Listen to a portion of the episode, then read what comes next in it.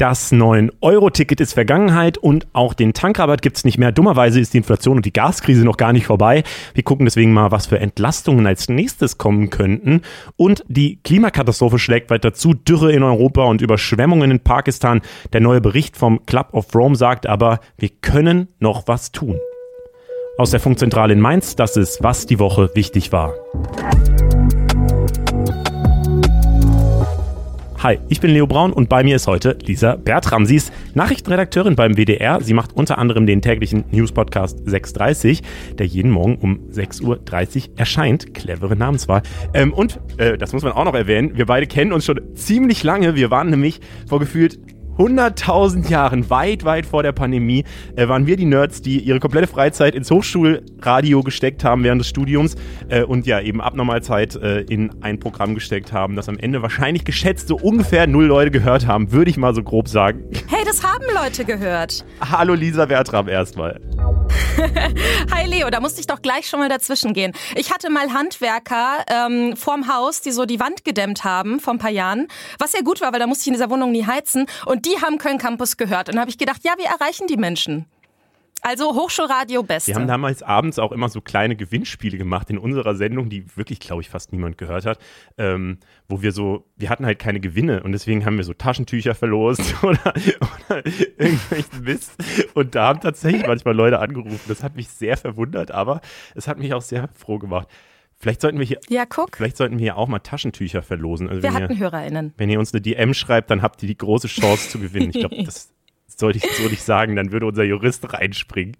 Ein, ein großer Tipp, um rauszufinden, ob man HörerInnen hat, ist, habe ich jetzt festgestellt in 6.30 diese Woche, zu einem äh, zu einer Emoji-Abstimmung aufzurufen. Weil wir haben nämlich bei uns gefragt, unsere Community, was sie denn mehr vermissen werden. Du hast ja schon gesagt, 9-Euro-Ticket und äh, Tankrabatt laufen aus. Und wir haben gefragt, was vermisst ihr mehr? Schickt uns ein Zug-Emoji fürs 9-Euro-Ticket und ein Auto für den Tankrabatt.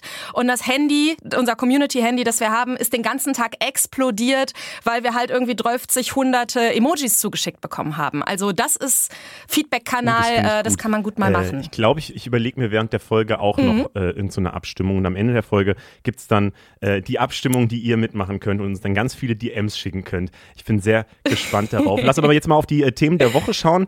Ähm, was waren für dich so äh, diese Woche wichtig?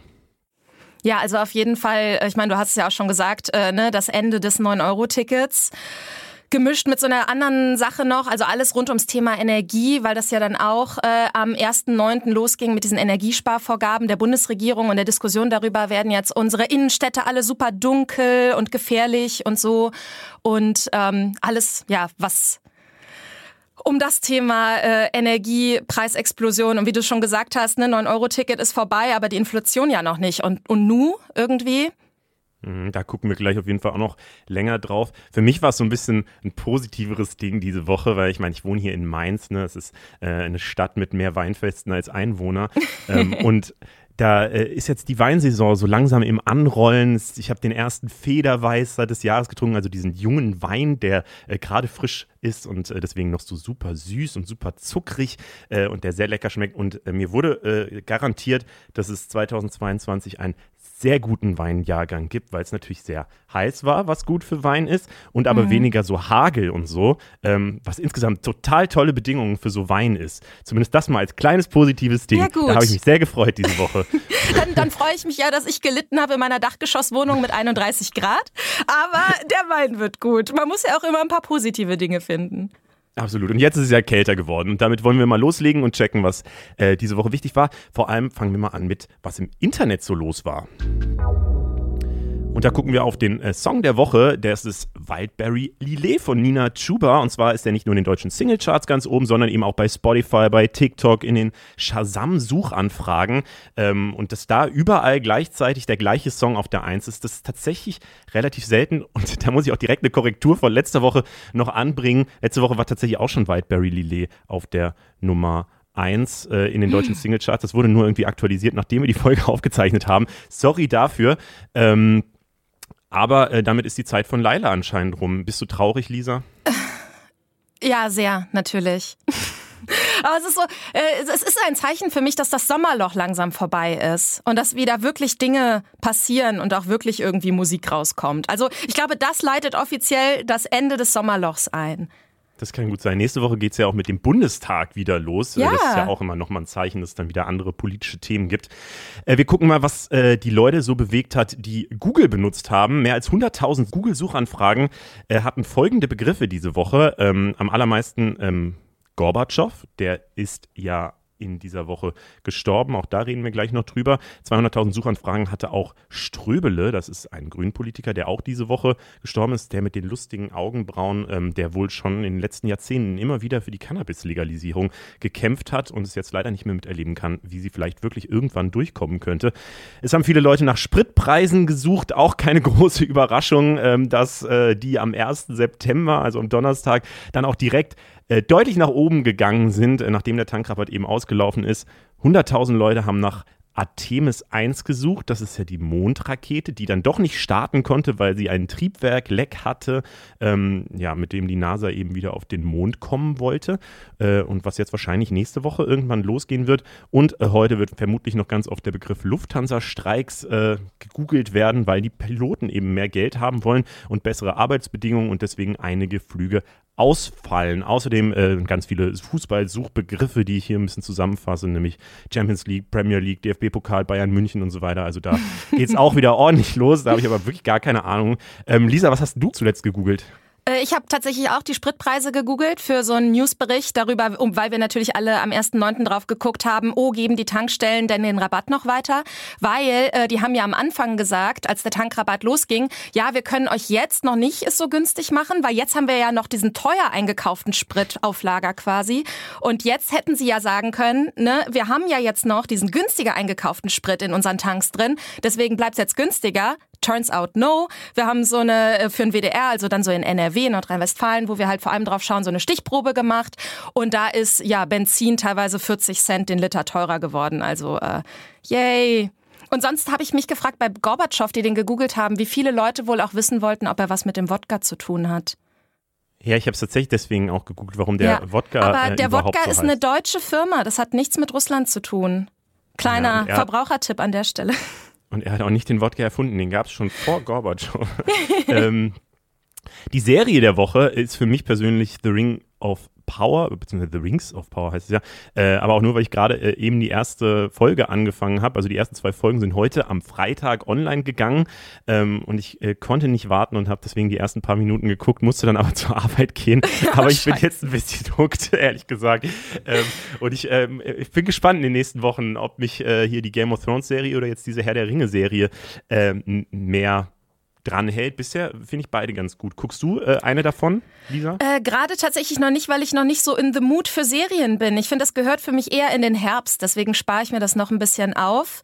Und was ich nach so einer Frühschicht dann einfach nur mache, weil äh, ne, für 6.30 stehe ich immer sehr, sehr früh auf, nämlich um 2 Uhr morgens, damit halt der ganze Bums auch früh genug in den Podcast-Apps ist.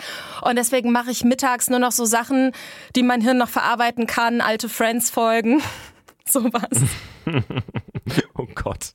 Das klingt jetzt schlimmer, als es ist. Ich freue mich, ich freue mich auf neue Serien, die ich dann im Herbst gucke. Ja, es, es, es fängt ja jetzt das Wetter an, wo man wirklich auch äh, einfacher irgendwie zu Hause bleiben kann und sich Ja. in eine Decke einkuscheln kann. Bald Genau. vielleicht. Und ich will noch mal was Neues ausprobieren hier, und zwar die Empfehlung der Woche. Diese Woche ist ja die Basketball-EM gestartet und Deutschland hat direkt das Auftaktspiel gegen Frankreich gewonnen, was wohl gar nicht so klar war im Vorfeld.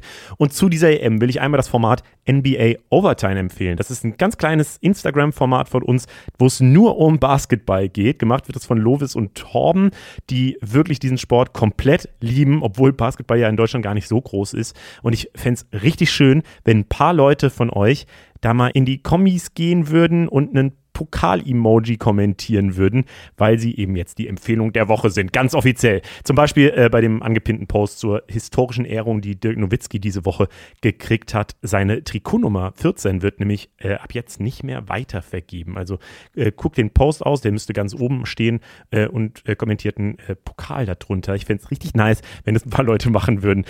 Und damit kommen wir jetzt aber mal zum Aufreger der Woche der tauchte in meinem Internet ehrlicherweise gar nicht so richtig auf, aber ich habe hier meine Gossip-Informationsquellen im Team und äh, da wurde ein Wort gesagt, da bin ich direkt hellhörig geworden, nämlich äh, Leos Law. Da wollte ich natürlich wissen, was das ist.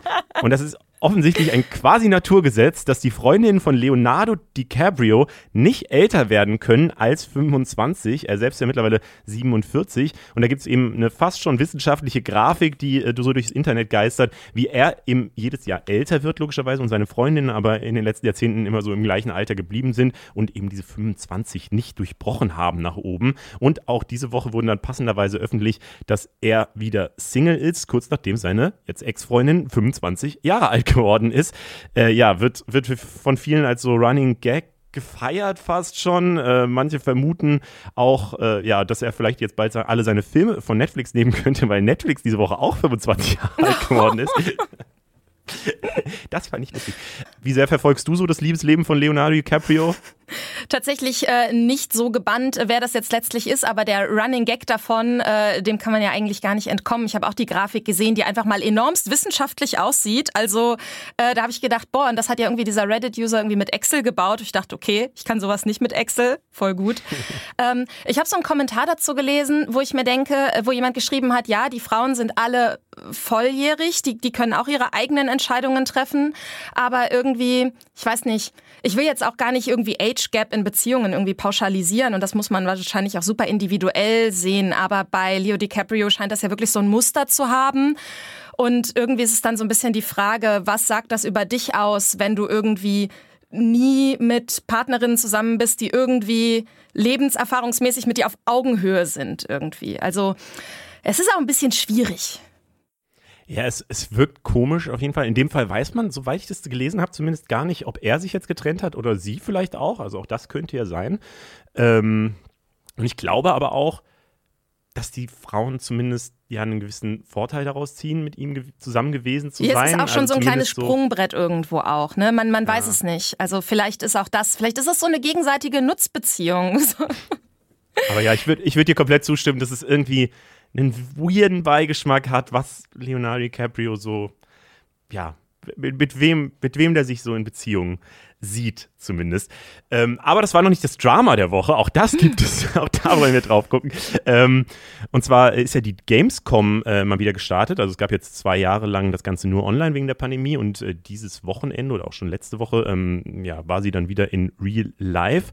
Und äh, es hat direkt eben zu Drama geführt, nämlich ähm, gab es einen Streit zwischen den Influencern Tanzverbot, Orange Morange und Scoros, äh, der ein bisschen eskaliert ist. Ähm, und auch auf TikTok und YouTube und so von ganz vielen Leuten intensivst besprochen wurde, äh, weil man aus verschiedensten Kameraperspektiven sieht, was da genau passiert ist. Und zwar äh, sieht man halt den Influencer Tanzverbot, der sich wahnsinnig aufregt, der dann äh, ja beleidigt äh, die, diese beiden anderen Streamer und ähm, dann auch äh, ja sehr aggressiv auf sie losgeht. Äh, der Streamer Orange Morange wirft dann irgendwie einen Becher nach ihm und irgendein Mädel geht noch zu Boden und so. Also es ist eine sehr dramatische Szene, die mich sehr an irgendwie Clubnächte mit 18 erinnert hat, so was da, was da so passiert ist, äh, weiß ich nicht. Ähm, der, der Hintergrund dieses Streits ist anscheinend das Tanzverbot sich wahnsinnig darüber aufregt, ähm, dass eben Orange Morange und Scoros äh, Casino-Streams machen. Das ist ja äh, eine Sache bei Twitch, die sehr viel passiert, wo äh, sie Glücksspiel eben zeigen, die sehr, sehr umstritten ist,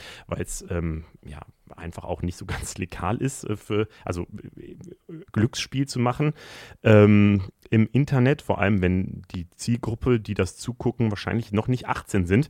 Aber es ist eben auch nicht so ganz cool, wie Tanzverbot da reagiert hat. Es ist jetzt ein bisschen sehr kompliziert. Ähm, ich weiß nicht, verfolgst du solche Dramas? Ich glaube, man kann auch sehr gut leben, ohne ich, da irgendwas von mitgekriegt zu haben. Das habe ich tatsächlich nicht mitbekommen. Und ich wohne ja sogar in Köln, bin dann auch ein paar Mal so übers Gamescom Festival gelaufen und so. Also ich war nicht bei der Gamescom selbst. Äh, da waren KollegInnen von mir so als Reporter und so. Ähm, habe ich tatsächlich nicht so mitbekommen. Ich glaube aber, die Gamescom freut sich, dass sie so äh, im Zentrum der Aufmerksamkeit für eben viele YouTuber und TikToker war. Und ja, äh, wer wissen will, was da so inhaltlich vielleicht besprochen wurde, da haben wir, glaube ich, mehr Kompetenzen drin. Äh, der kann sich ein Video von Game 2 angucken, wo sie wirklich so gefühlt alle Spiele, die sie da gesehen haben, einmal besprechen ähm, und einen kurzen Ausblick geben, was da so in den nächsten Monaten erscheinen könnte. Und äh, das äh, ist sehr spannend auf jeden Fall, kann ich sehr empfehlen. Wir kommen mal zu den Themen, wo wir ein bisschen deeper gehen wollen.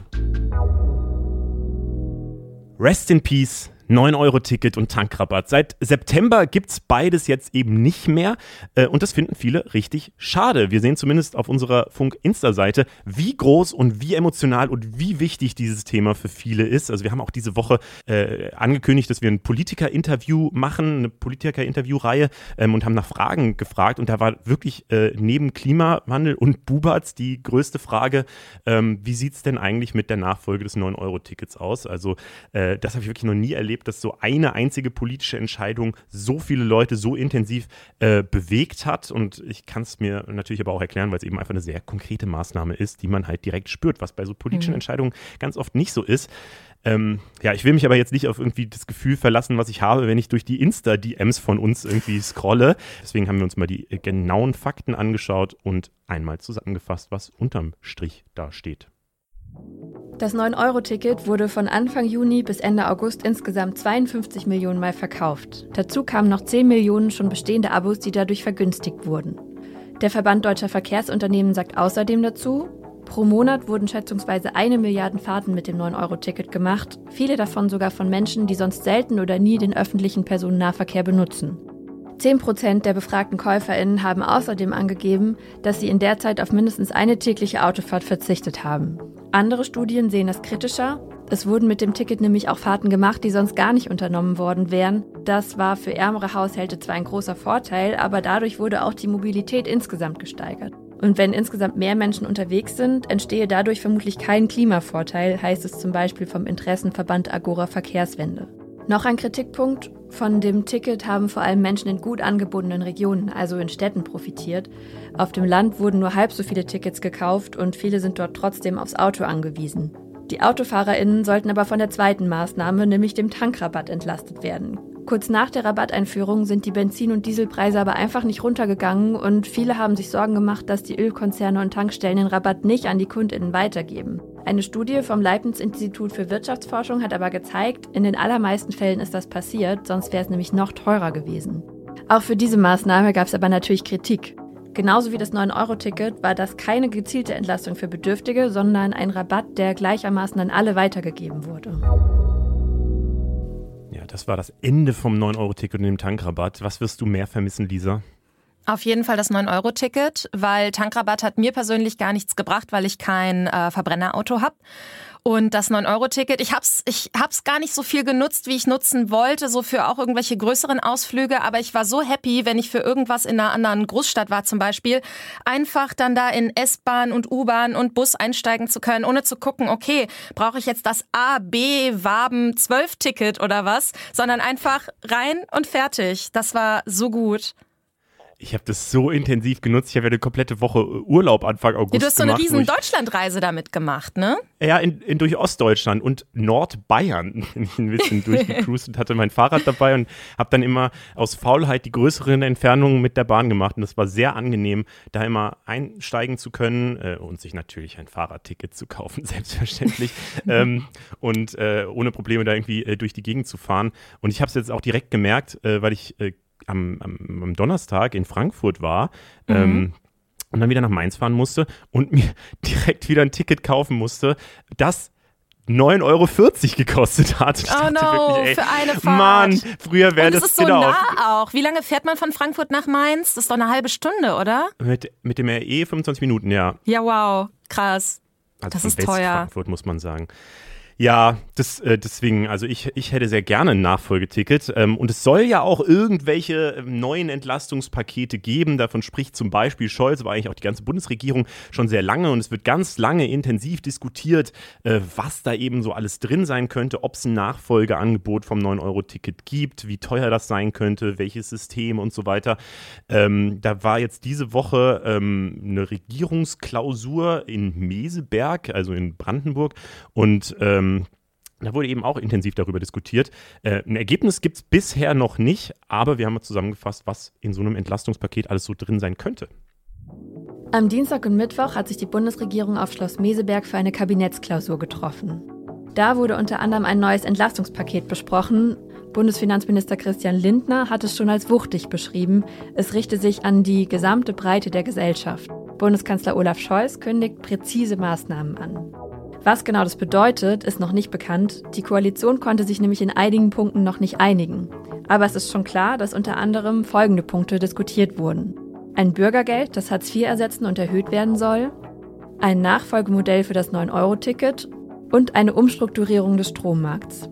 Wie genau das umgesetzt und finanziert werden soll, wissen wir noch nicht, aber Lindner hat bei der Pressekonferenz gesagt, wir überlegen äh, auch äh, im Haushaltsvollzug sehr genau, was können wir leisten, was können wir nicht leisten. Ähm, und aus diesem äh, Grund ist davon auszugehen, dass es äh, in diesem Jahr 2022 noch Spielräume äh, geben wird. Wenn man die Steuereinnahmen einerseits sieht, den Haushaltsvollzug andererseits, gehe ich davon aus, dass wir in einem einstelligen Milliarden-Euro-Bereich noch über Spielräume verfügen werden. Im nächsten Jahr sind die Spielräume größer. Äh, da haben wir ja schon Vorsorge getroffen. Schon im Entwurf des Bundeshaushalts, den, Bundes, den das Bundeskabinett beschlossen hat, haben wir Vorsorgepositionen äh, vorgesehen, ähm, sodass äh, im nächsten Jahr in der gesamtstaatlichen Wirkung, also unter Beteiligung der Länder, wir von einem zweistelligen Milliardenbetrag ausgehen können äh, an Entlastung für die äh, Bürgerinnen und Bürger. Das ist insgesamt also eine sehr beachtliche ähm, Entlastung bzw. Äh, Unterstützung für sozial Schwächere. Und in dem Punkt ist sich die Koalition auch schon einig. Diesmal sollen Rentnerinnen und Studierende gezielt entlastet werden. Da ist eine Direktzahlung für Menschen mit wenig Einkommen im Gespräch. Und das ist auch dringend notwendig. Denn die Parteijugend von jeder einzelnen Partei im Bundestag, also von Linke bis AfD, war richtig unzufrieden. ZDF heute gegenüber haben die jungen VertreterInnen kritisiert, dass die Bundesregierung in der Krise bisher viel zu wenig für junge Menschen gemacht habe. Ich habe zu dem Thema am Mittwoch auch einen Kommentar auf unserer Instagram-Seite veröffentlicht ähm, und äh, ja, habe eben auch nochmal aufgeschrieben, so dass ich es eben fair finden würde, wenn jetzt vor allem auch junge Leute gefördert werden, weil zum Beispiel 18- bis 24-Jährige eben die Altersgruppe in Deutschland sind, die am stärksten von Armut gefährdet sind. Ähm, bist du denn optimistisch, dass das dieses Mal mehr passiert oder bist du generell optimistisch äh, für dieses Entlastungspaket, was da vielleicht mhm. bald kommen könnte? Oh, das ist schwierig. Also ich glaube, ich glaube teils, teils. Also wenn die im Entlastungspaket es wirklich hinkriegen würden, einen guten 9-Euro-Ticket-Nachfolger zu schaffen, ähm, dann wäre das schon mal eine gute Sache. Bei den Entlastungen für Jüngere bin ich mir noch so ein bisschen unschlüssig. Ich habe das Gefühl, irgendwie klappt es da oft verwaltungsmäßig nicht. Ich weiß auch nicht genau, weil, weil man es vielleicht nicht hinkriegt, deutschlandweit zu gucken, wie kann man Studierenden helfen, weil nicht alle haben einen Job, über den man das abrechnen könnte. Nicht alle sind bei der gleichen Art von Uni, wo man das über, keine Ahnung, Semestergebühren lösen könnte. Also ich habe das Gefühl, immer dann, wenn es halt so spezifisch wird, und das ist es bei Jüngeren ja voll oft, manche wohnen noch zu Hause, manche nicht, manche brauchen da Unterstützung, manche dabei, ähm, dass man das irgendwie organisatorisch, dass man irgendwie sich nicht vorstellen kann, wie man denen jetzt irgendwie helfen kann. Dabei wäre das so unglaublich wichtig. Ähm, das haben uns unsere HörerInnen bei 630 auch schon so oft geschrieben, dass sie, äh, ich meine, die ganze Corona-Zeit über ja auch schon mehr oder weniger am Arsch waren, weil Jobs weggefallen sind, Uni zu Hause nur im Homeoffice und jetzt kommt quasi die nächste Krise, wo sie nicht bedacht werden. Ähm, und die, also ich kann jeden verstehen, dass die Stimmung da absolut down ist. Mhm. Dann ist ja auch immer noch das Problem, manche kriegen eben BAföG, manche nicht. Und dann ja, äh, genau. wurde ja äh, auch, auch eine Maßnahme, die eben vor allem an die Leute sich richtet, die eben BAföG kriegen. Aber auch das ist ja so ein bisschen unfair. Und natürlich gibt es eben nicht nur Studenten, sondern eben auch Azubis. Die Oder Azubis, ja klar.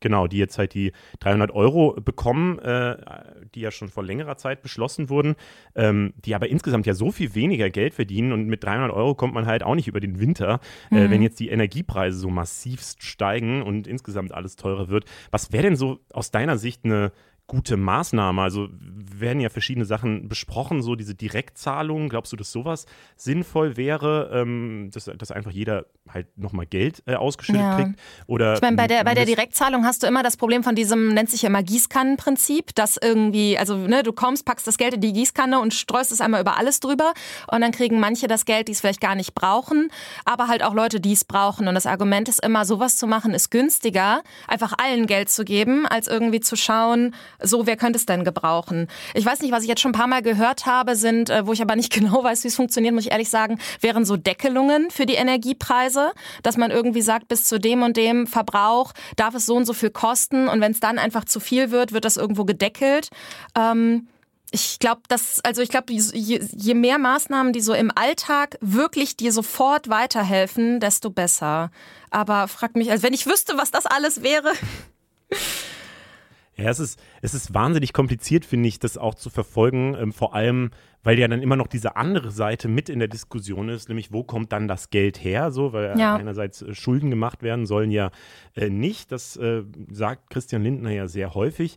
Ähm, aber dann ist halt so die Frage, wo soll es sonst herkommen? Äh, Übergewinnsteuer, also dass die Energieunternehmen, äh, die jetzt besonders viel Geld verdienen durch die Energiekrise, ähm, dass die, äh, dass da die Gewinne abgeschöpft werden, die sie äh, mhm. durch die Krise jetzt gemacht haben. Das ist so ein Vorschlag, der aber auch ein bisschen, ja, zumindest umstritten ist, weil man nicht genau weiß, wo, also wie definiert man das denn, dass ein Übergewinn ist? Und heißt es dann auch, dass BioNTech zum Beispiel ähm, für den Impfstoff, die ja auch sehr viel Geld dadurch gewonnen haben, eigentlich auch so eine Übergewinnsteuer zahlen müsste oder nicht und so.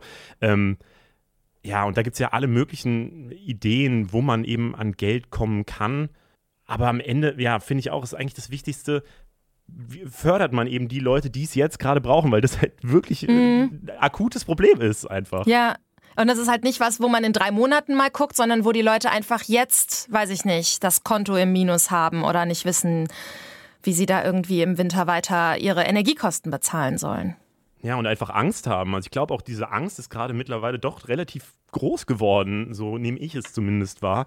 Ähm, aber du hast auch gerade schon gesagt, äh, der Staat kriegt es organisatorisch nicht so richtig hin. Ich fand diese Woche auch nochmal, ähm, das hat Lindner auch gesagt auf dieser Pressekonferenz, das ist ein bisschen skurril, dass es anscheinend gar nicht möglich ist, mehr als 100.000 Überweisungen pro Tag zu machen von der Seite des Staates aus. Ist dann ähm, das Konto gesperrt? Nee, weil, weil die Behörden dann überlastet sind. So. Also das ähm, würde ich jetzt auch mal als Digitalisierungsproblem irgendwie lesen wollen. Ich äh, weiß nicht genau, was die Hintergründe davon sind, aber mehr mhm. als 100.000 Überweisungen geht auf jeden Fall nicht. so. Okay, dann brauchst du echt eine Weile, um das alles auszuzahlen, ne? Ja, es würde, würde 18 Monate dauern, wenn man, wenn man alles oh hätte. Erstmal kriegen die ähm, Leute mit dem Nachnamen A irgendwie das überwiesen und dann gehen wir so das Alphabet durch. Ja, deswegen muss man es halt über irgendwelche anderen Sachen machen, wie eben diese Jobsache, was jetzt eben diese 300 Euro Energiepauschale ja. sind, die ja mit dem Job bezahlt werden. Ähm, ja, also ich glaube, da, das sind auch nochmal Schranken, die man als Politiker dann auch nochmal mitdenken muss. Also deswegen, ich beneide da ehrlicherweise niemanden in der Regierung, jetzt diese Situation lösen zu müssen. So. Nee, voll Trotzdem nicht. würde ich mich hinstellen und sagen, ey Leute, macht mal was. Wir gehen mal weiter mit dem nächsten Thema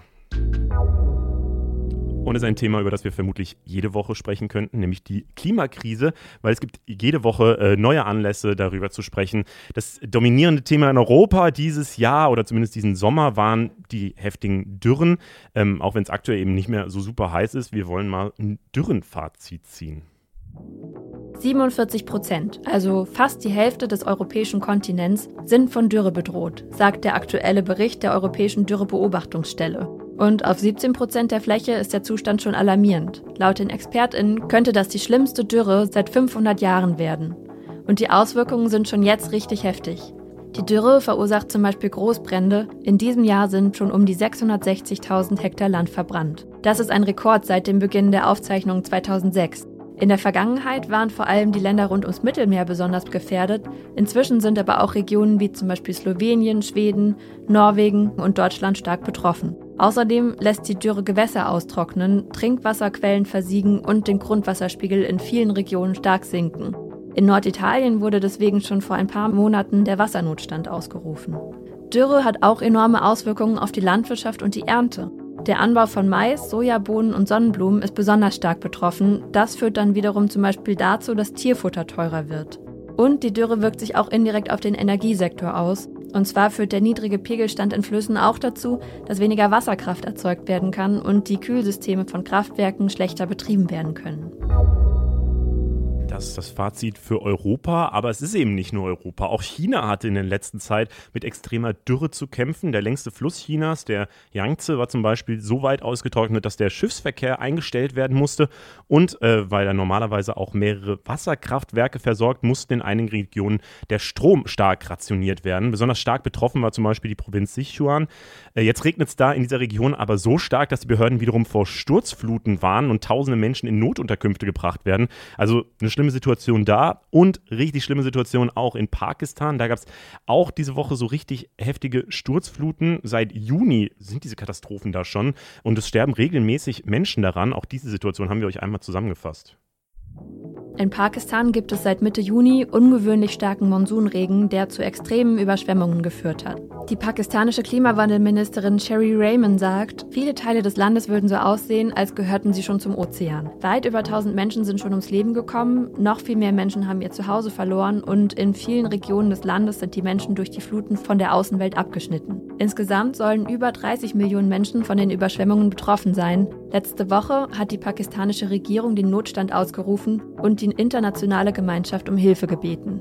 Pakistan gehört zu den Ländern, die besonders anfällig für Klimaveränderungen sind und die deutsche Entwicklungs- und Umweltorganisation Germanwatch hat es auf Platz 8 der Länder eingestuft, die am stärksten von extremen Wetterereignissen bedroht sind. Ja, langsam habe ich das Gefühl, dass äh, einfach die ganze Welt von extremen Wetterereignissen bedroht ist. Wie geht's ja. dir, Lisa, wenn du diese ganzen Nachrichten hörst, die ja wirklich einfach, also ich habe das Gefühl, es kommt wirklich immer schneller hintereinander wieder die nächste Umweltkatastrophe oder der nächste Sommer, der dann der Krisensommer ist und so. Das ist, also ich finde es schon heftig, ehrlich gesagt.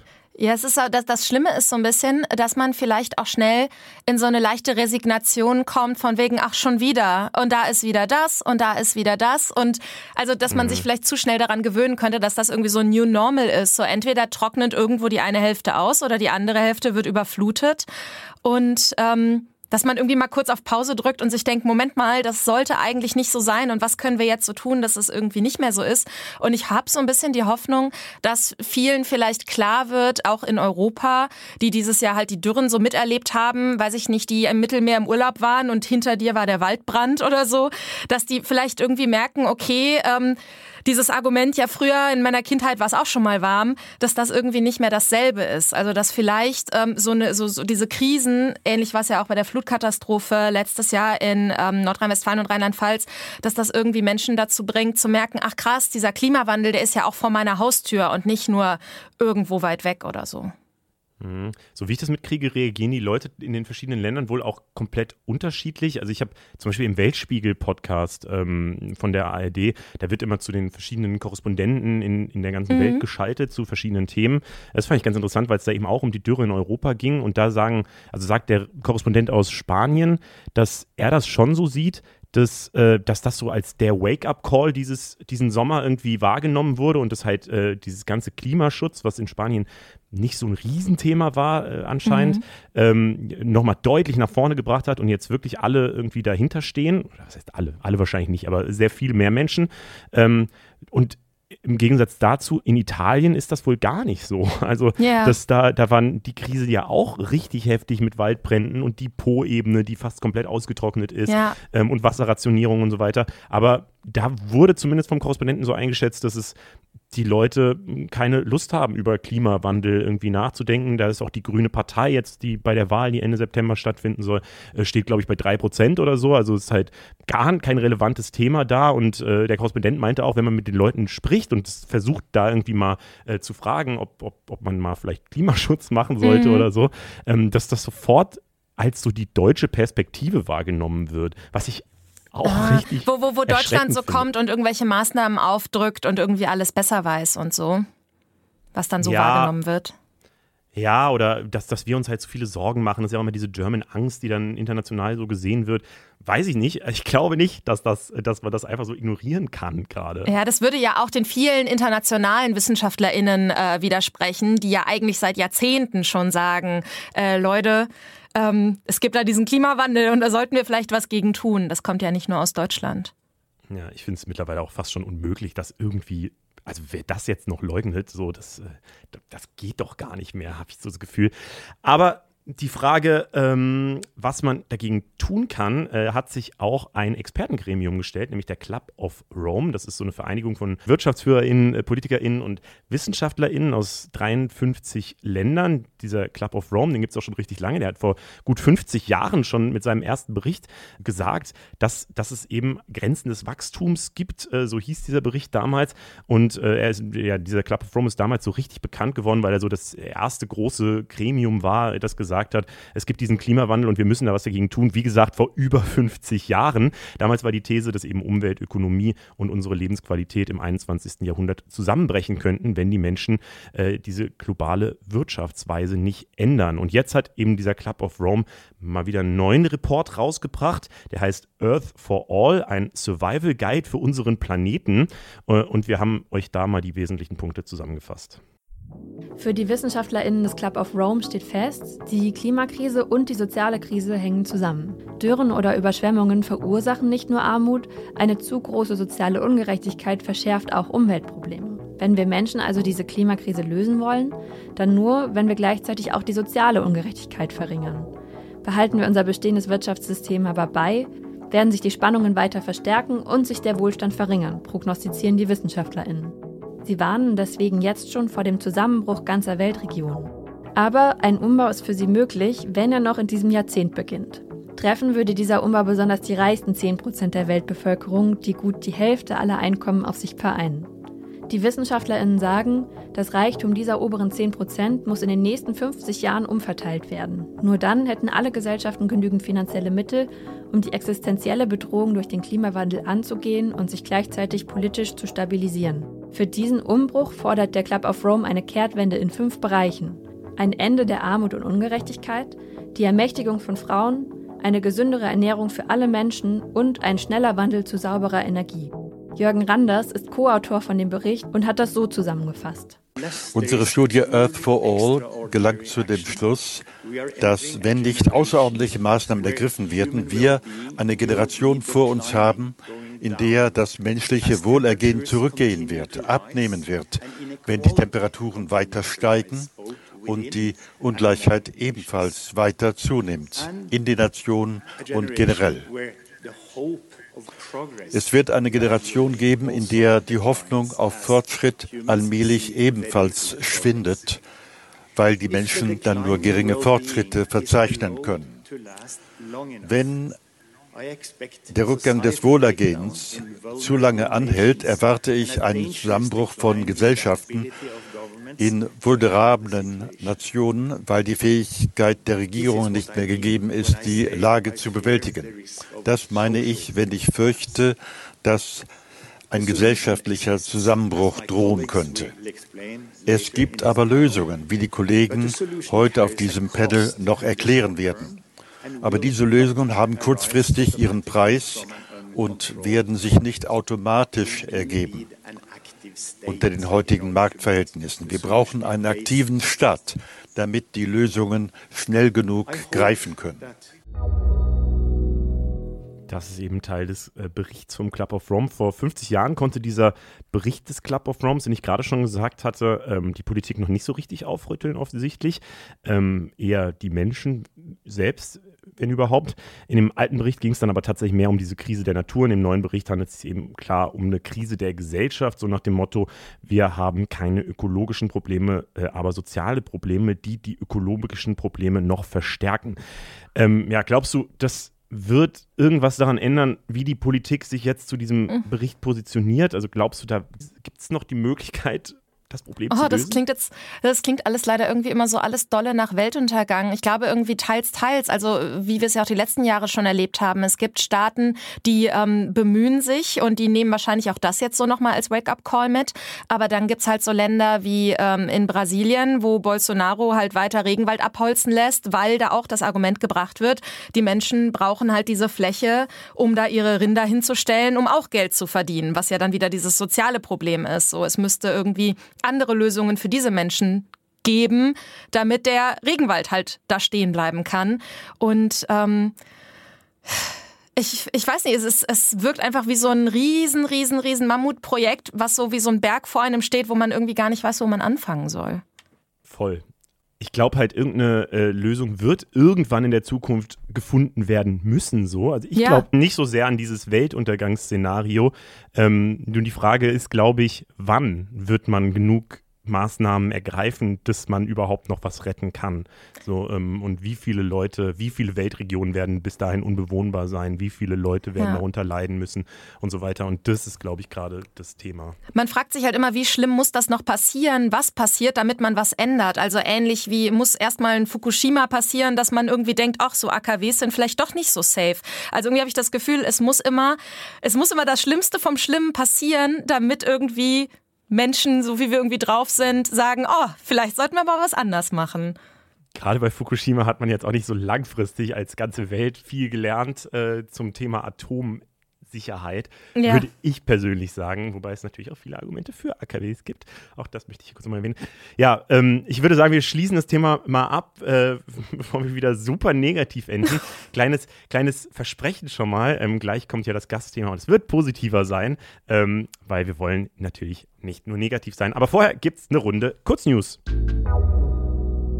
Studienplatzpanne. Die Goethe-Universität in Frankfurt hat einen richtig unschönen Fehler gemacht. Sie hat nämlich viel mehr Studienplätze für Medizin und Zahnmedizin vergeben, als sie eigentlich überhaupt vergeben kann. 280 Studienplätze mussten deswegen wieder zurückgerufen werden. Das heißt, 280 Leute können jetzt einfach nicht ihr Studium antreten und auch nicht mehr beim Nachrückverfahren einen Studienplatz bekommen, weil sie eben wegen der Panne aus dem bundesweiten Vergabesystem rausgeflogen sind. Äh, der Druck auf die Goethe-Uni und das Land Hessen steigt jetzt, eine Lösung für die Betroffenen eben zu finden. Die haben sich, was ich so mitkriege, super schnell organisiert in irgendwelchen WhatsApp-Gruppen und so weiter, haben eine Online-Petition gestartet, die fordert, dass umgehend weiter weitere Studienplätze für die Betroffenen geschaffen werden sollen. Über 30.000 Unterschriften sind da schon zusammengekommen und äh, was eben besonders ärgerlich ist, so eine Panne gab es vor einigen Jahren wohl schon mal. Damals waren aber nur 80 Studierende betroffen und die durften dann trotzdem anfangen zu studieren.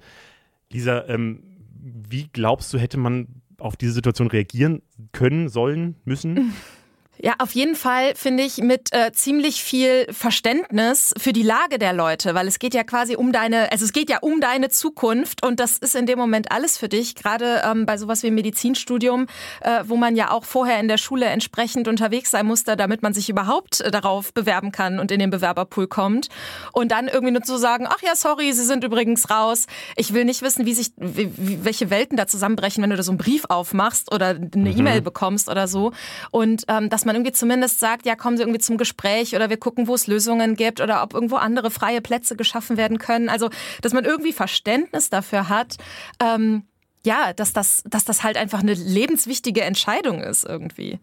Hm, so ein bisschen hat, glaube ich, die Uni Frankfurt da jetzt mittlerweile schon reagiert, nachdem es sehr viele Medienberichte darüber gibt und die mhm. Stimmung insgesamt nicht so gut war gegenüber der Uni Frankfurt. Weil der erste Brief war wahrscheinlich anscheinend wirklich einfach nur so ein Dreizeiler, wo irgendwie drin steht, ja, hier, es gab einen Fehler und äh, ihr Studienplatz, äh, die Zusage wird jetzt zurückgezogen. Ja, wow. Was halt so, weil alle von nur Fragezeichen gestellt hat und weiß ich nicht, also das, ja, dass ich so einen Brief nicht gekriegt habe, ist ganz schön. Aber ich wollte auch nie Medizin studieren. Die Zukunft der EU, darüber hat Olaf Scholz diese Woche eine Grundsatzrede gehalten. Dafür ist er extra nach Prag geflogen. Äh, die Rede geht als Antwort auf die Rede, die der französische Präsident Macron vor fünf Jahren gehalten hat. Äh, war damals als Sorbonne-Rede bekannt geworden. Äh, der Plan von Scholz ist ein bisschen unambitionierter als von Macron damals. Er will ähm, ja am Ende eine bessere Zusammenarbeit der EU-Länder. Und was ich da insgesamt am wichtigsten finde, ist, er will dieses Einstimmigkeitsprinzip ändern, das es in der EU aktuell gibt ähm, und dass die EU tatsächlich total lähmt, weil es ja ganz oft ein Land gibt, das Änderungen eben aufhält. Und ja, ich spreche dabei natürlich von Ungarn. Ähm, ja, also das Ganze war natürlich nur eine Rede von Scholz und noch keine konkrete Politik. Ähm, wie lange das jetzt wiederum dauert, bis man so ein Einstimmigkeitsprinzip aufgeben kann, äh, weiß keiner. Vielleicht ja wieder fünf Jahre, bis es dann auch eine weitere Reaktion darauf gibt. Mal gucken. Ja, weiß ich nicht, Lisa, glaubst du, in einer weit, weit entfernten Zukunft wird es irgendwann mal sowas wie die Vereinten Staaten von Europa geben? Oder ist es überhaupt wünschenswert? Das ist ja schon so eine Utopie, äh, die irgendwie viele teilen ähm, und äh, die auch sagen, so auf dieser, in dieser ganzen geopolitischen Entwicklung, wo sich irgendwie auch Fronten bilden und man irgendwie zusammen stark sein muss, wäre das, was, was allen helfen würde. Aber dagegen läuft ja total der Nationalismus, der einfach in immer mehr europäischen Ländern einfach einzieht, äh, was man ja dann teilweise auch an irgendwie rechtspopulistischen entweder Regierungen oder zumindest Parteien sieht. Schwierig, aber ich, es ist auf jeden Fall so, dass schon äh, so viele Entscheidungen geblockt waren, weil ein oder zwei EU-Staaten dagegen waren, wo man wirklich mal sagen könnte, hier äh, die absolut, also die, die Mehrheit der EU-Staaten ist für das und das Thema. Und sorry Leute, ihr seid hier mit bei uns drin, ihr profitiert auch davon. Ihr müsst da jetzt, ihr zieht da halt jetzt mit und den kürzeren. Ähm, aber ja, ist eine gute Frage, ob das auch wieder fünf Jahre dauert, bis es da weitergeht. Michael Gorbatschow ist tot. Und ich will mich gar nicht als dümmer outen, als ich bin, aber ehrlicherweise, als ich das gelesen habe, habe ich echt gedacht, dass der schon länger tot ist. So. Also ich wusste gar nicht, dass der noch gelebt hat. So. Deswegen war ich nicht so unglaublich traurig, muss ich sagen. Aber äh, ja, ich kannte ihn äh, persönlich halt nur aus dem Geschichtsunterricht. Ähm, insgesamt wurde ich jetzt eines Besseren belehrt. Aber kurz mal zusammengefasst, wer das überhaupt war. Gorbatschow war der letzte Staatschef der Sowjetunion. Er hat viele Reformen durchgesetzt, um das Land zu demokratisieren und zu öffnen. Zum Beispiel ähm, Glasnost und Perestroika sind so die Stichworte, also Offenheit und Umgestaltung, die so seine Politik äh, geprägt haben haben. Damit gilt Gorbatschow auch als einer der Väter der deutschen Einheit. Er hat nämlich die deutsche Wiedervereinigung mit ausgehandelt und unter seiner Führung hat die Sowjetunion auch Verträge mit den USA zur atomaren Abrüstung beschlossen. Damit hat er ganz klar zum Ende des Kalten Krieges auch beigetragen. Für all das wird er bis heute im Westen sehr geschätzt. In der ehemaligen Sowjetunion allerdings so gar nicht. Viele haben ihm seine Reformen nämlich übel genommen. Gegen ihn wurde geputscht und er verlor seine Position als Staatschef. Aber Gorbatschow hat trotzdem trotzdem immer weitergemacht in seinem Leben als einer der Eigentümer der Novaya Gazeta, also der russischen Kreml-kritischen Zeitung, hat der Putin in der Vergangenheit immer wieder dazu angehalten, die Medien und die Wahlen nicht weiter einzuschränken. Die Zeitung musste allerdings kurz nach dem russischen Überfall auf die Ukraine ihr Erscheinen einstellen. Das war eine lange Liste, kleiner Geschichtsexkurs. Ähm, Lisa, was verbindest du am meisten mit Gorbatschow und sag jetzt bitte nicht Wodka? nee, das äh, meinte ich ja anfangs schon. Äh, also so vor allem diesen, diesen Satz mit Tear down this wall und so. Ja wenn man an die und an, an Mauerfall auf jeden Fall. Und ähm, jetzt gerade einfach aktuell habe ich mir nur gedacht, boah, was für ein schlechtes Timing einfach. Eigentlich wäre ja wahrscheinlich so auch seine Beerdigung was, wo Menschen aus aller Welt kommen, also PolitikerInnen, äh, auch aus Deutschland wahrscheinlich richtig viele Leute, einfach weil, wie du es ja schon gesagt hast, der für den Westen eben so wichtig war. Aber ja, wir haben halt gerade eine Situation, wo eher nicht PolitikerInnen nach Russland fahren würden, um da irgendwie an einer Beerdigung teilzunehmen, was irgendwie so ein unwürdiger Abschied ist auch. Wobei es ein starkes Zeichen wäre, wenn sie einfach trotzdem hinfahren würden. Ne? Das hat ja auch zum Beispiel Friedrich Merz gefordert, ähm, der jetzt natürlich viel fordern kann, so als Opposition, ja, ja. aber ähm, was ja schon, also das habe ich mir schon so gedacht, ähm, wenn man das jetzt einfach so extrem, ja, da so extrem viel äh, Symbolik irgendwie drauf lädt. Ja, also einmal zur Beerdigung hin und direkt wieder zurück. Ja, aber es, es sendet auch trotzdem irgendwie ein schwieriges Signal. Ich, ich, ich bin froh, dass ich nicht irgendwie entscheiden muss, fahre ich da jetzt hin oder nicht. Es gibt auf jeden Fall Argumente für und dagegen. Ähm, aber ja, schöner wäre es, wenn man einfach so zu einem Staatsakt fahren könnte, ohne tausende Fragen im Hintergrund da noch klären zu müssen. Ja. Instagram hatte mal wieder eine ganz eigene Idee. Ja, wirklich, sie war wirklich äh, ganz selbst ausgedacht. Genauso wie sie 2015 auch zufällig genau die gleiche Idee mit diesen Stories hatten, als Snapchat damit erfolgreich wurde. Und wie sie auch vor zwei Jahren äh, auch TikToks, also natürlich Reels gestartet haben, was absolut gar nichts mit TikTok zu tun hat. Jetzt haben sie äh, eine Funktion namens Candid Challenge eingebaut. Das heißt, irgendwann am Tag kann sich die App melden, wenn man daran teilnehmen will. Ähm, und dann hat man zwei Minuten Zeit, ein Foto von sich zu schießen, gleichzeitig mit Vorder- und Rückkamera. Ähm, was eben einen realen Einblick in das eigene Leben geben soll, weil man sich eben ja nicht so viel inszenieren kann in diesen zwei Minuten. Wie gesagt, das ist eine ganz eigene Idee. Nur weil die App Be Real genau dasselbe macht und gerade einen Hype hat, heißt das natürlich nicht, dass Instagram da einfach irgendwelche Ideen klauen würde. Das ist doch ganz klar. Äh, witzigerweise hatte Snapchat letztens auch genau die gleiche Idee. Es ist alles ein großer Zufall. Wir alle die ähm, gleichen Ideen bekommen. Ja, ist wirklich so. Jetzt kann man natürlich sagen, besser gut geklaut als schlecht selbst erfunden. Also es wird bei uns zumindest in den Kommentaren immer mal wieder geschrieben, wenn wir über die ich nenne sie mal äh, grob geklauten Funktionen von Instagram äh, sprechen, aber äh, mal zu dieser Funktion selber. Lisa, ähm, bist du bei Be Real oder kriegst du davon irgendwas mit? Äh, ich selber habe es noch nicht gemacht, aber habe natürlich auch äh, im Feed schon mehrere äh, Freundinnen oder Kolleginnen gehabt, die das gemacht haben. Und ich habe es mir dann so angeguckt und habe mich gefragt, inwiefern das irgendwie ein Progress ist. ist oder irgendwie realer oder was auch immer. Ich würde auch mal, also keine Ahnung, da so weit gehen und mir denken, dass das sich nicht so sehr hält wie Reels. Aber wer weiß, vielleicht ähm, ja, es ist halt zumindest, äh, finde ich, ganz interessant, wieder die andere Richtung, so während Reels und TikTok und so weiter natürlich so sehr darauf setzen, dass man so in die Öffentlichkeit geht und gar nicht mehr so in seinem eigenen Freundeskreis irgendwas postet, sondern das mhm. postet man an alle. Ähm, ist Be Real, also ich meine, klar, da kannst du dich auch an alle äh, richten, aber das ist ja zumindest was, was eher so dieses, ich gucke mir an, was meine Freunde gerade machen in diesen zwei Minuten, hat dann vielleicht ein kurzes Gesprächsthema, was man äh, mit denen besprechen kann oder so, weil die gerade, was weiß ich, irgendwo Cooles sind oder so. Ja. Ähm, und das hat dann wieder so dieses mehr, dieses Freundeskreis-Ding. Und ja, das scheinen so die beiden Richtungen zu sein, die sich die Sachen gerade entwickeln. Aber wir kommen mal zu dem Thema, das du mitgebracht hast, Lisa. Und es kommt mir sehr entgegen. Ich habe schon gesagt, es wird ein bisschen positiver und gerade in den letzten Wochen haben wir ja immer sehr schwer und sehr düster geendet und ich finde es wichtig, dass man auch ein bisschen die positiven Themen im Blick behält und ähm, wer unsere Insta-Seite abonniert hat, die Funk-Insta-Seite, der sieht ja, dass äh, wir alle relativ tierbegeistert sind, würde ich mal vorsichtig ausdrücken, mit unseren Infotieren und äh, den Tierfakten und allem möglichen. Ähm, deswegen hast du gesagt, wir machen jetzt mal Tiernews. Tiernews. Beziehungsweise ähm, die Frage ist, sind sie dann wirklich noch News? Ich habe mal geguckt, äh, was äh, wir so in den letzten zwei Jahren vom 630 Podcast für Tiernews am Start hatten. Weil ja. äh, da setze ich mich immer sehr für ein, wenn man irgendwie, äh, ne, wir sind ja für den Morgen da und man soll es irgendwie beim, beim Aufstehen oder im Bad oder im Auto auf dem Weg zur Arbeit oder was auch immer hören und im besten Fall nicht komplett äh, traurig und verzweifelt sein, weil halt Nachrichten so oft leider sehr negativ sind. Und selbst wenn wir im Podcast dann auch mal so Sachen sagen, sagen können, wie, äh, ne, wie hier jetzt auch, man erklärt Sachen und dann redet man auch mal drüber, wie man sich fühlt oder wie man das bewertet, ist ja mhm. trotzdem oft das Gefühl, okay, das ist schlecht und das ist schlecht und das ist schlecht. Und deswegen, ähm, ja, wenn es sich anbietet und es News gibt zu irgendeinem Thema, was mit Tieren zu tun hat, machen wir das manchmal gerne am Ende und am Anfang. Und ich habe mal geguckt, zum Beispiel ist zuletzt eins äh, meiner Tiernews aus der letzten Woche, dass Hunde vor Glück weinen können. Wusstest du das, Leo, dass Hunde vor Glück weinen können? Nee, das wusste ich nicht. ja, guck. Können denn Tiere insgesamt weinen? Also, ähm, oder, teils, also teils. Also, also so, es ist bisher noch nicht nachgewiesen worden, dass Hunde weinen könnten, wenn sie traurig sind. Aber mhm. ein japanischer Forscher hat rausgefunden, äh, oder ist da überhaupt drauf gekommen, weil er ähm, Pudel hatte zu Hause und die haben Welpen bekommen.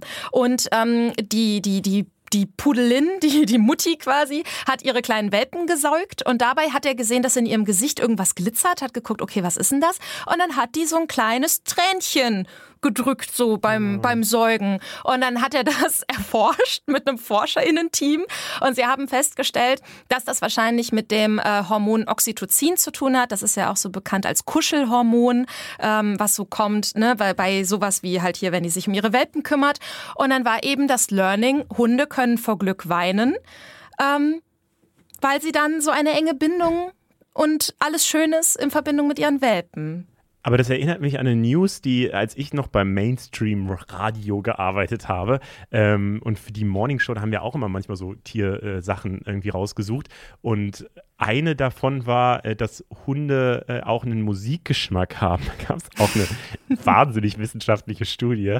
Ähm, und da kam aber raus, ich wusste es was war es denn? Es war, glaube ich, Reggae mochten sie am allerliebsten. Und dann habe ich auch so ein kleines Selbstexperiment in der Hundeschule gemacht ähm, und habe verschiedenen äh, Hunden verschiedene Songs in verschiedenen Musikrichtungen vorgespielt. Und tatsächlich haben die bei Reggae irgendwie positiver, hatte ich auch das Gefühl, reagiert. ich, es war aber kein, kein wissenschaftliches Experiment, möchte ich hier nochmal ganz klar sagen höchst seriös. Also es gibt auch ein paar Tiernews, wo man halt sagen könnte, ja, die äh, sind äh, auch irgendwo wichtig, weil die zum Beispiel auch was mit dem Klimawandel zu tun haben. Haben wir jetzt ja auch drüber schon gesprochen. Zum Beispiel mhm. haben, äh, also auch was, was erstmal komplett wack klingt, äh, Forschende in Neuseeland haben es geschafft, Rinder auf Klo gehen zu lassen. Also, dass die nicht auf der Weide irgendwo stehen und da halt laufen lassen oder so, sondern die haben 16 Kälber darauf trainiert, fürs Pinkeln immer in so einen extra Stall reinzulaufen. Frag mich nicht, wie, sie, wie man Kälber dazu trainiert Und das hatte halt einen ernsten Hintergrund, weil wohl auch Rinderurin, also man kennt das ja irgendwie so vom Kühe pupsen und so, aber auch Rinderurin hat viele schädliche ja, Stoffe drin und belastet auch vor allem das Grundwasser, wenn das die ganze Zeit da reinläuft. Und wenn man nur 20 Prozent davon auffangen könnte, würde das schon super helfen für Umwelt und Co. Und deswegen hat man halt dann Kälber drauf trainiert, aufs Klo zu gehen. Ich finde es tatsächlich ja immer ganz cool, wenn, wenn solche Tiernews dann auch wirklich einen Sinn haben, würde ich mm. mal mhm. sagen. Ähm, hast du noch mehr von solchen sinnvollen? Schau mal gerade, ich, ich habe mir so eine kleine Liste gemacht, was wir so erzählt haben. Ja, also so bei den sinnvollen Sachen nicht mehr ganz so viel. Es gab äh, zur Corona-Hochzeit äh, mega viele Meldungen dazu, dass so Tieren in Zoos so super langweilig geworden ist, weil keine Menschen mehr da waren, weil das wohl so ist, dass nicht nur die Menschen die Tiere sich angucken, sondern sich auch die Tiere die Menschen angucken. Und da war denen teilweise so langweilig, dass sie zum Beispiel bei einem Zoo in Tschechien den Schimpansen ähm, so Bildschirme ins Gehege gestellt haben mit Videocalls und dann konnten die mit Affen aus der ganzen Welt halt Videocalls Calls machen und haben sich dann da so angeguckt und irgendwie bespaßt und so. Und das hat die dann so ein bisschen abgelenkt. Wo man auch wieder die Frage stellen kann, äh, ne, Zoos und so, wie, wie sinnvoll und tiergerecht ist es so, wenn sich Tiere da halt dann auch so schnell langweilen. Ähm, aber das sind dann auch so Sachen, über die man dann irgendwie morgens stolpert. Oder äh, auch so ein paar Sachen, die erstmal auch einfach absurd klingen, aber auch irgendwie einen ernsten Hintergrund haben. Wir hatten mal eine Mischung aus Tiernews und Jobangebot. Und zwar konnte man sich bewerben in der Antarktis als Postamt-Mitarbeiterin. Die haben tatsächlich drei oder vier Leute gesucht, die jetzt so demnächst ab November über den Winter da arbeiten.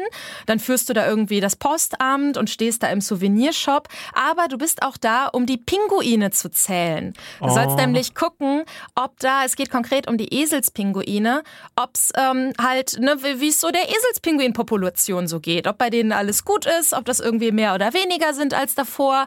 Hat natürlich auch irgendwo mit Tierschutz zu tun und dann weiß ich nicht, dann bist du da so in der Antarktis in deinem Postamt und zählst halt Eselspinguine. Die übrigens so heißen, weil die wirklich klingen wie Esel. Die machen so ganz komisch IA. Ich wollte gerade fragen, aber äh, äh, Pinguine sind auch insgesamt äh, die, die de facto besten Tiere der Welt. Sie sind Voll. einfach gute Wesen, muss man auch einfach sagen. Ich habe auch noch was zu Pinguinen. Ja, es, ist. So, es ist ein bisschen random. Also ich bin ja hier in, in Köln für den WDR, deswegen guckt man auch mal, was so in NRW geht.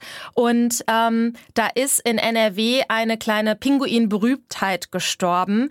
Ähm, das war nämlich im Allwetterzoo in Münster. Da gab es die Pinguindame Sandy. Die ist 25 geworden. Und Sandy war auch nicht irgendein Pinguin, sondern die war ein Moviestar. Äh, die war von Anfang an irgendwie viel freundlicher und neugieriger als andere Pinguine, ist immer so auf die Leute zu. Und ähm, die war übrigens ein Brillenpinguin. Ne? Also so, das war kein diesmal kein Eselspinguin. Und die war dann einfach irgendwie so offen, dass die auch in Talkshows dabei war. Die war mal bei Günther Jauch und die hatte auch mal eine Nebenrolle. Reden, ich weiß nicht, was sie da getan hat, aber sie hatte auch mal eine Nebenrolle im Münsteraner Tatort. Da hat sie halt sich selbst gespielt, Sandy. Und ähm, ja, also so, die ist halt leider, es war dann ein bisschen sad auch, die ist dann mit 25 gestorben. Aber das ist wohl ein sehr gutes Alter für Brillenpinguine, haben wir dann da noch äh, geklärt. Auch da habe ich ganz viele Radiobeiträge zu Pinguinen ja, aber Pinguine sind auch irgendwie, ich weiß nicht, die watscheln dann so süß vor sich hin. Jetzt zuletzt gab es doch wieder irgendwas Neues. Zuletzt hat doch ein Pinguin jetzt gerade so einen orthopädischen Schuh bekommen, irgendwo in den USA. Der hat diesen orthopädischen Schuh gemacht bekommen und dann konnte der wieder besser laufen. Weißt du, das sind so die Sachen, die musst du einfach erzählen, nachdem du 15 Minuten über steigende Preise und so geredet hast, damit man mit so einem leicht, hier ist wieder Oxytocin und so, damit man mit so einem leicht beseelten Gefühl aus diesem Tag rausgehen kann. Ja, mich kriegst du damit komplett. Aber Pinguine kann man auch so schön äh, vermenschlichen, habe ich das Gefühl, weil die äh, ja diese zum Beispiel so Treue und so als super positive Werte sehr stark verkörpern. Ähm, ja. Ich habe zum Beispiel damals mal einen Radiobeitrag gemacht zu einem Pinguin, der sich also die verlieben sich ja regelmäßig in, äh, an, also die verlieben sich oft in andere Pinguine natürlich, die bleiben dann lange treu so und, und äh, leben ja auch monogam zusammen und so. Das und dann schenken ja die dir einen Sachen, Stein. Und die genau, schenken sich Sachen und so. Ja. Und ich hatte damals einen Beitrag gemacht über irgendeinen Typ in Südamerika, der äh, der mal so einen Pinguin gerettet hat und dann kam der Pinguin jedes Jahr vorbeigeschwommen, obwohl das für den irgendwie tausende Kilometer Umweg war, weil der eigentlich, also so ein Classy-Pinguin am Süd Südpol war ähm, mhm. und dann aber nach Südamerika irgendwie immer jedes Jahr einmal diesen Abstecher gemacht hat, was ich irgendwie richtig sweet finde. Und dann äh, gab es aber auch, das weiß ich auch noch, auch in Nordrhein-Westfalen in irgendeinem Zoo hat sich der Pinguin in seinen Wärter verliebt. Ähm, und ähm, hat dann nach, also hat dann halt so ganz klare Zeichen da so gesendet, so, mhm. ähm, dass er halt so, keine Ahnung, irgendwelche Balztänze oder sowas irgendwie aufgeführt hat, wenn der, wenn der Pfleger irgendwie reinkam. Und vor allem, das war hier am witzigsten, als der Pfleger dann halt die anderen Pinguine halt auch gefüttert hat mit, äh, mit irgendwelchen Fischen und so, was ja auch eine Sympathiebekundung sein mhm. kann, ähm, war der Pinguin wohl richtig beleidigt. Ja, kann ich aber auch verstehen. Kann ich verstehen, indem du denkst so, ey, hier, wir. Und es gibt doch auch ein schwules Pinguinpaar, die zusammen ein Ei ausgebrütet haben. Mhm. Also Pinguine, ja, ja, Pinguine sind schon sehr, sehr gute Tiere. Absolut. Ähm, wusstest du, was das beliebteste Infotier ähm, bei uns war bisher? Ähm, Moment. Es ist nicht der Pinguin. Nicht der Pinguin? Ähm, ich überlege. Es gibt immer so ein paar Tiere, so, so eine Gruppe von Tieren, die beliebter sind als die anderen. Ähm, irgendwie so, so, so kleine Ziegen oder so. Hm, nicht schlecht. Weil ich glaube, die kleinen Ziegen waren auch ganz schön beliebt. Voll. Ja, man, also wir sehen es total, dass die Tiere, die eben nicht so exotisch sind, am beliebtesten ja. sind. Ja, genau, so, so einfach so deine, deine usual Bauernhoftiere oder sowas auch teilweise, genau. ne? Was auch, glaube ich, sehr leicht verständlich ist, weil man damit halt viel mehr so persönliche Beziehungen halt hat und es viel äh, spannender vielleicht findet. Und weil man aber auch, äh, das ist halt dann die Instagram-Logik, weil man das auch seinen Freunden irgendwie äh, zeigen kann. Und da ist tatsächlich der Esel der beliebteste. Der Esel. Was auch einfach ein sehr oh. gutes Tier ist. Äh, ja. Und da kommen hier Eselspinguine, da kommen Best of Both oh, Worlds. Stimmt. Ja. Sind Eselspinguine auch stur? Weil der Esel ist, äh, ist nicht stur, sondern er wartet ab. Das war damals der Fakt, äh, den, den, hier eine Kollegin recherchiert hat und den wir auf, so, auf dieser Infopost-Sache hatten. Und das ist auch ein Satz, mit dem kannst du durchs so Leben gehen. Ich bin nicht stur, wirklich, ich warte nur ab. Ja, ich habe es komplett gefühlt. Mhm. Letztes, letztes äh, Unterthema von dem Thema Tiernews. Ja. ähm, es gibt ja jedes Jahr so eine Art Sommerlochtier. Also im Sommerloch, wenn nicht so viel passiert, dann müssen Medien ja über irgendwas berichten und äh, mhm. ganz oft kommen sie dann auf die Idee, über Tiere zu berichten. Und das sind dann so News, die über Tage oder Wochen sich erstrecken ähm, mit irgendeinem Tier, das im Fokus steht. Also es gab zum Beispiel schon mal so einen Schwan, der sich in ein Tretboot verliebt hat und dann mhm. wurde das genauestens analysiert. Ähm, es gab irgendwann mal äh, diese so eine, Paul so eine die Krake, Paul hier die für Fußballergebnisse und so. Klar, es gab so eine äh, Schnappschildkröte oder irgendwie sowas, die angeblich in irgendwelchen bayerischen Seen gehaust haben soll, obwohl sie da eigentlich gar nicht heimisch ist und äh, Leute schwer verletzt haben soll und irgendwie so die irgendwelche Seen durchgebissen haben soll und keine Ahnung. Also es gab so ganz viele verschiedene äh, Tiernews, natürlich den Problembären Bruno, der irgendwie, mhm. ich glaube, das ist aber schon ewig her, äh, der in Bayern auch äh, rumgelaufen ist und dann, wo ewig lang diskutiert wurde, soll der abgeschossen werden oder nicht. Ähm, die Wölfe sind ja auch immer wieder ein Thema. Aber dieses Jahr gab es kein so ein richtiges. Es gab so teils, teils welche. Es gab ja ganz kurz, ähm, war da nicht in Deutschland, sondern da in Norwegen, ähm, hier das Walross Freya, die dann eingeschläfert wurde. Hast du Freya mitbekommen? Ich habe Freya mitbekommen, stimmt. Ja, das, ja. das qualifiziert sich eigentlich schon. Das war so zeitweise und ich war auch ein paar Nachrichtentage sehr invested in diesen kleinen Beluga-Wal in der Seine in Frankreich, der sich auch, ist schon ein paar Wochen her, der sich verirrt hatte, halt aus dem Meer in die Seine, so in die Nähe von Paris. Und dann haben ganz, ganz viele Leute versucht, den zu retten und den halt in so einer, ähm, weiß ich nicht, Mission Impossible-Aktion da aus dem Fluss rauszuhieven, dann in so einen Kühllaster zu tun, mit so ganz vielen nassen Handtüchern drum, um den dann zum Meer zu fahren und erstmal noch in so ein Salzwasserbecken zu legen. Aber dem geht's schon schon, oder dem ging es schon so schlecht, dass man den einschläfern musste.